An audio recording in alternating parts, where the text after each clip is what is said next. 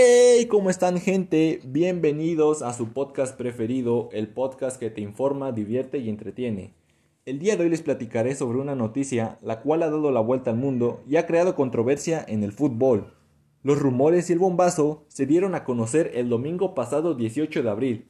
La nota dice así, los mejores clubes de Europa han llegado a un acuerdo para crear una nueva competencia, la nueva Superliga Europea, gobernada por estos clubes fundadores.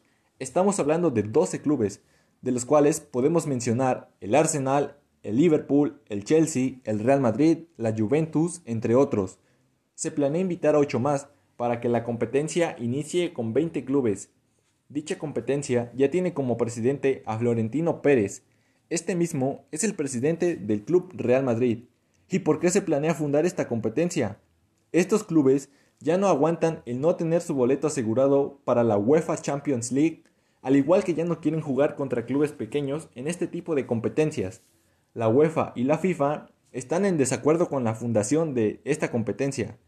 Estas dos federaciones ponen como advertencia, si es que se hace realidad dicha competencia, prohibir jugar a todos los clubes mencionados en competencias europeas, como lo son la UEFA Champions League y la Europa League, así como también prohibir que los jugadores de dichos clubes jueguen en su selección nacional y no poder competir en el Mundial de la FIFA y la Eurocopa.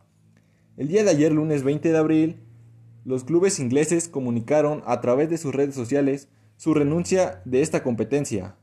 Mi más sincera opinión es que sí será realidad esta competencia, la Superliga Europea. Y dime, ¿cuál es tu opinión?